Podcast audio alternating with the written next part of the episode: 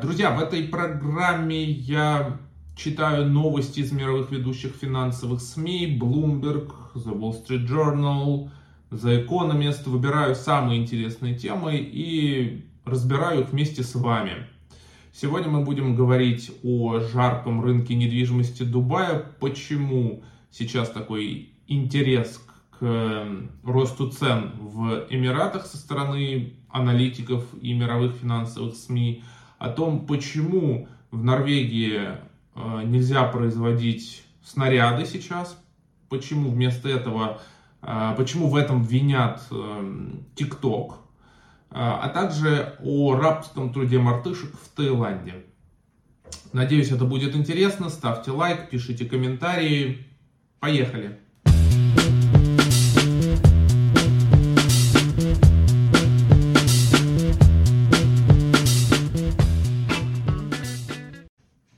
Жаркие метры Дубая. Знаете, какой рынок самый горячий э, в мире сейчас? Ну, как из названия это понятно, что это э, рынок недвижимости Объединенных Арабских Эмиратах. Если мы посмотрим заголовки мировых финансовых СМИ, то об этом сейчас пишут очень много. Например, Bloomberg пишет, что цены на дубайскую недвижимость э, в этом году прибавят более 13%. Среди крупнейших городов мира это будет самый большой прирост. Если смотреть по остальным странам мира, то прирост в США прогнозируется на уровне 4-5%, а в Лондоне и Гонконге, например, прогнозируется снижение. Издание Arabian Business отмечает, что в 2022 году на рынке недвижимости невероятный бум, потому что объем сделок с недвижимостью вырос на 80%, э, то есть он практически удвоился до 144 э, миллиардов долларов, и если мы это, например, сравним с ВВП Объединенных Арабских Эмиратов, который составляет 400, 400 с небольшим миллиардов долларов, то окажется, что объем сделок с недвижимостью составляет сейчас треть от ВВП. Это действительно впечатляет. Что же случилось с экономикой в Дубае? А наше шоу называется «Что случилось с экономикой?». Вот сегодня мы будем говорить об, об Объединенных Арабских Эмиратах. Но на самом деле феномен этого бума недвижимости в Дубае, он хорошо разобран аналитиками. Например, журнал The Economist как основной причиной такого необычного или, как мы посмотрим дальше, обычного достаточно роста цен на недвижимость в Дубае является приток богачей, потому что а, в 2022 году рекордные 4000 Э, миллионеров или даже миллиардеров получили вид на жительство в стране, купив недвижимость. Это больше, чем в любой другой стране мира.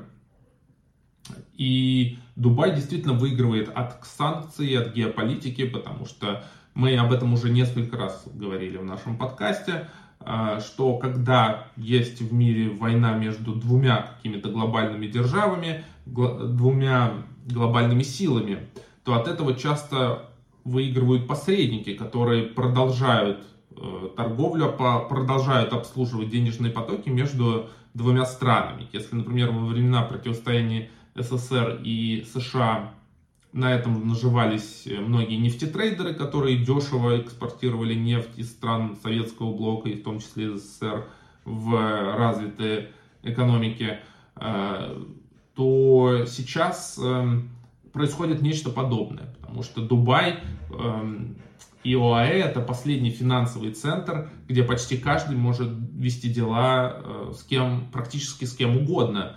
Э, и это вот буквально то, что пишет The Economist, текущее состояние в Дубае, и, и за счет этого можно заработать большие деньги, за счет этого растут инвестиции в недвижимость, растут цены на недвижимость. И брокер Better Home, например, отмечает, что впервые крупнейшими покупателями недвижимости в Дубае стали россияне, опередив британцев и индийцев, которые занимают вторые и третьи места соответственно. И я подозреваю, что, что среди британцев там есть много обладателей британских паспортов, которые до этого были обладателями российских паспортов, но которые считают, что сейчас для них инвестировать в Великобритании, например, стало немножечко рискованно. То есть первый фактор это очевидный, это приток огромного количества эм, богатых людей из, э, из, из, из России. Второе наблюдение. Подъем на рынке недвижимости Дубая начался еще во время пандемии. Почему? Потому что многие поехали работать в страну, так как там были минимальные ковидные ограничения. Если мы посмотрим, как, когда начался рост цен, вот текущий всплеск, да, он пошел именно к концу 2020 года. Э, и многие говорят о том, что Дубай этим привлек э, инвесторов, потому что ставки на аренду начали расти, и на этот рынок пришли новые инвестиции. Третье наблюдение – это, естественно, естественно, это дорогая нефть, потому что, ну, существует такое мнение, что э, Объединенные Арабские Эмираты сейчас э, не так зависят от нефти, как, например, в 90-е годы, и не так, как многие другие страны э, Ближнего Востока. Почему? Потому что они инвестировали в диверсификацию экономики.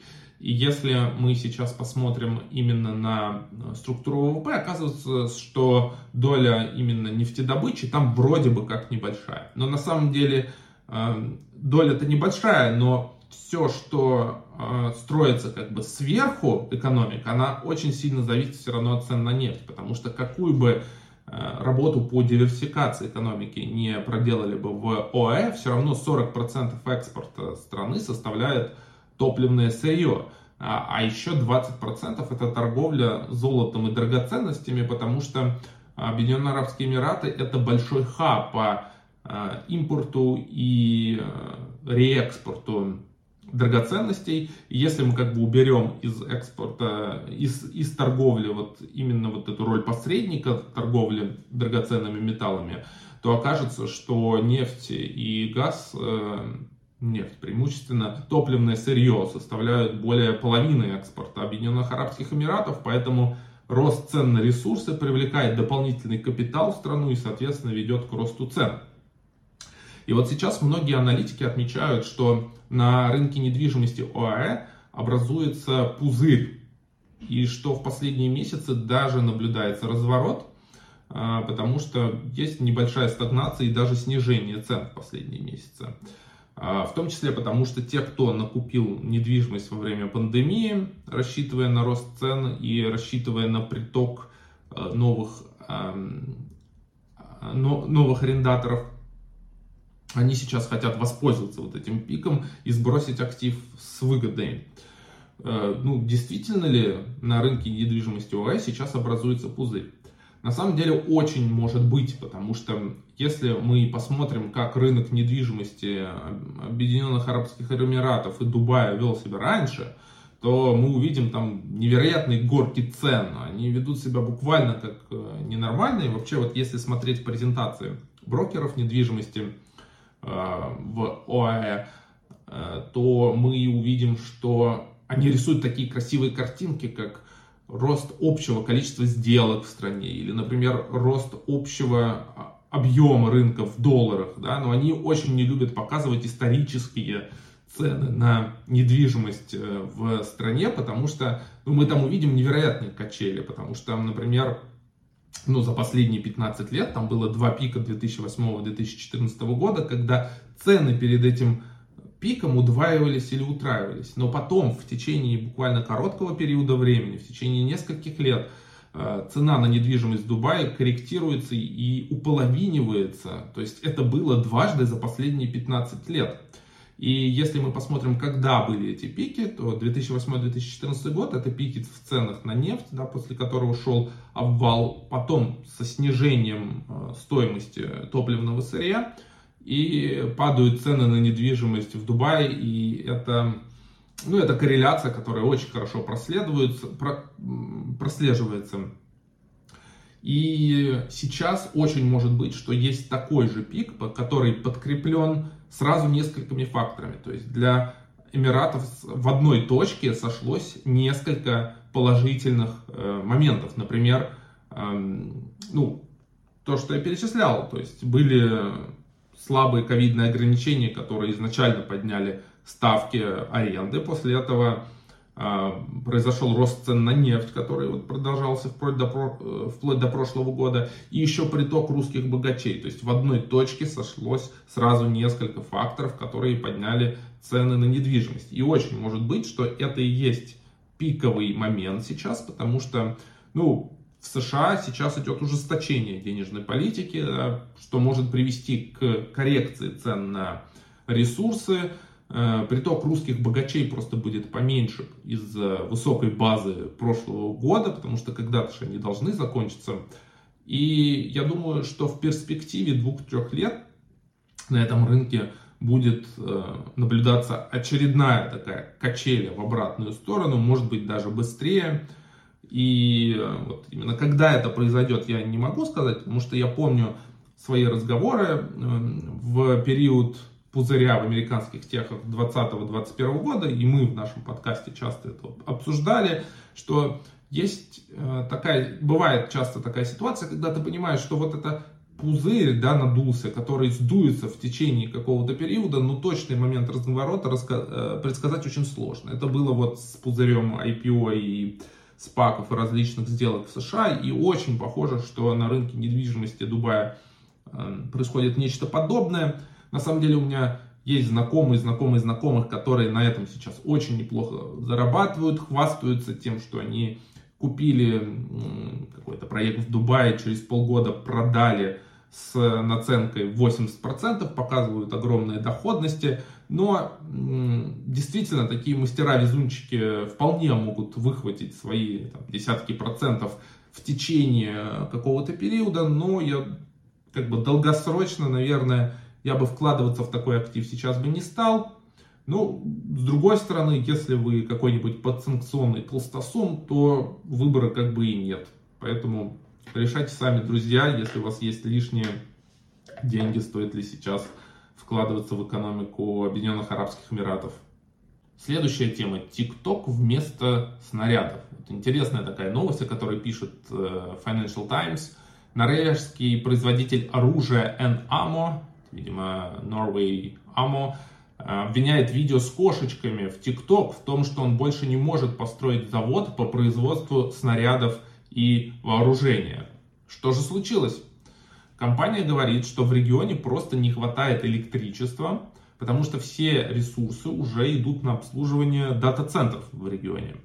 Э, якобы в прошлом году TikTok построил несколько дата-центров, чтобы обрабатывать данные эм, пользователей ТикТока в Европе, построил он их в Норвегии, собирается построить еще три. И в результате э, то электричество, которое потребляют эти заводы, его просто недостаточно для того, чтобы построить новый завод по производству снарядов.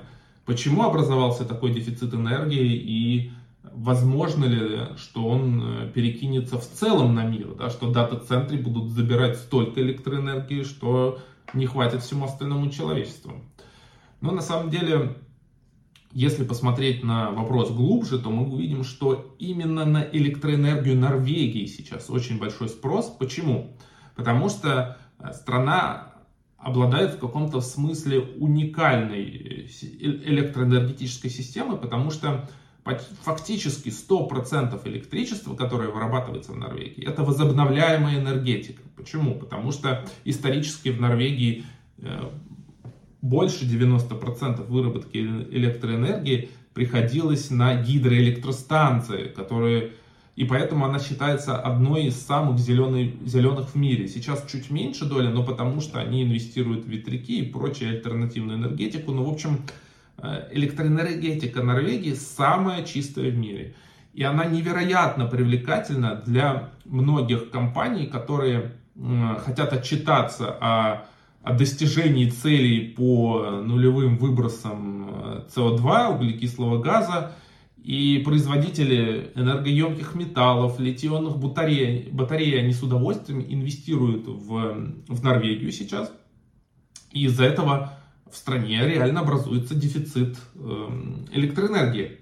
А, например, в городе Му-Ирана скоро должен открыться самый большой завод по производству литий-ионных батарей в Европе. Я вот до того, как начал разбираться, в чем причина такого дефицита энергии в Норвегии, я, я как-то об этом даже не задумывался. А, центры обработки данных тоже процветают в скандинавских странах, в Норвегии и в Швеции, но не только из-за дешевой энергии, ну, которая была дешевой несколько лет до этого, но и за счет того, что а, в холодном климате затраты на содержание таких центров а, меньше. Вот резонно задаться следующим вопросом. А если дата-центров становится все больше, расчеты становятся все сложнее, да, об этом сейчас все пишут, о буме на этом рынке, они жрут кучу электричества, а хватит ли мира, у мира ресурсов, чтобы это все поддерживать? Да? Не окажется ли так, что эта проблема будет не только норвежской, но и мировой?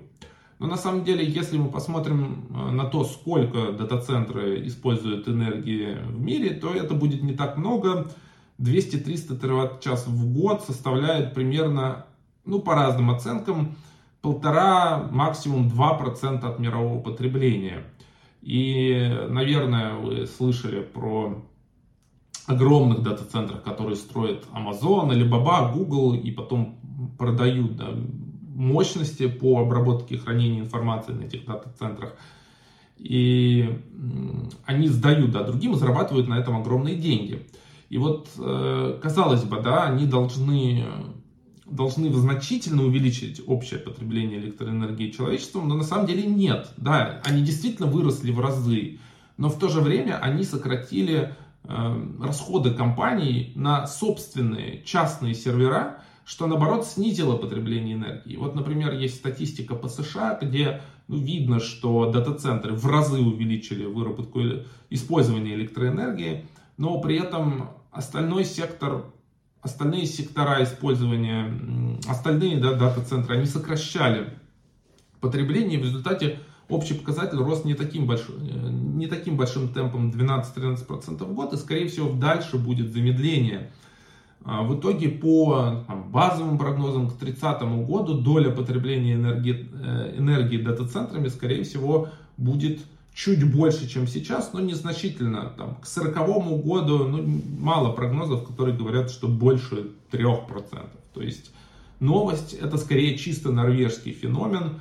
И если была бы возможность инвестировать в гидроэнергетику Норвегии, это сейчас было бы топ-выбор, наверное, долгосрочный для инвестиций, ну, конечно, в зависимости от цены, но, к сожалению, вот если задаться вопросом, кого покупать, э, есть компания э, StatCraft, которая является крупнейшим владельцем гидроэлектростанции в Норвегии. Если посмотреть в новости, они получают рекордные прибыли, э, и у них хорошие перспективы долгосрочные, но вот незадача, к сожалению, не торгуются на бирже принадлежит государству и инвестировать не получится. Действительно, сейчас бы была бы это одна из самых горячих акций на мировом рынке.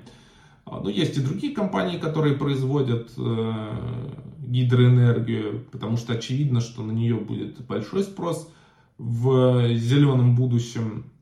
И ну, есть австрийская компания Verband, Verbund, наверное, которая покрывает около 40% спроса и генерирует 90% э, гидроэнергии страны.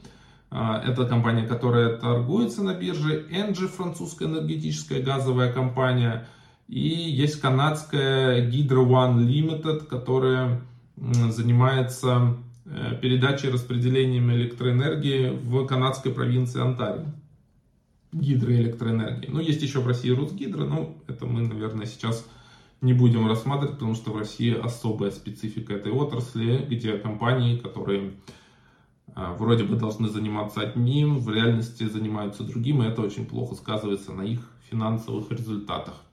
Друзья, вы когда-нибудь задумывались, как производится кокосовое молоко? Но на самом деле есть способ э, вручную это собирать. Люди в каких-то странах собирают, где-то есть специальные машины по сбору кокосов. Но в некоторых странах используется труд мартышек. И у некоторых активистов это вызывает большие вопросы. Например, э, в новости попало сообщение о том, что организация ПЕТА э, добивается, чтобы сотни компаний перестали покупать кокосовое молоко у Таиланда, где используется рабский труд обезьян.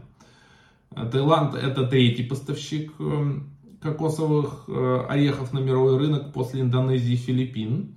И вот э, недавно вышла новость, что один из крупнейших поставщиков готовой еды в Европе, Hello Fresh, отказывается покупать молоко у Таиланда под давлением таких вот общественных организаций. Мартышки содержатся в нечеловеческих условиях, подвергаются жестким тренировкам и имеют очень долгий рабочий день. Давайте посмотрим, что говорит об этом директор ПЭТа Элиза Аллен. Этим любопытным, очень умным животным отказывают в психологической стимуляции, товарищеских отношениях, свободе и во всем остальном, чтобы сделало их жизнь достойной.